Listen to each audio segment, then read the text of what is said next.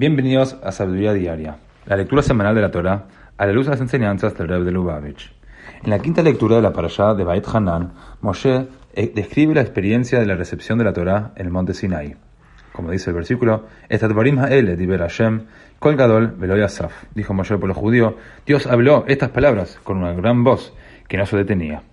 En el cuarto tomo del Lekutei Sijot, el Rebbe nos enseña que uno de los significados de la expresión no se detenía es que la voz de Dios en el monte Sinaí ha sido y sigue siendo revelada en las profecías y enseñanzas de los profetas y sabios de cada generación. El hecho de que esas profecías y enseñanzas no se expresaran en forma explícita en ocasión de la primera entrega de la Torah obedece a que el mundo y el pueblo judío no lo necesitaban.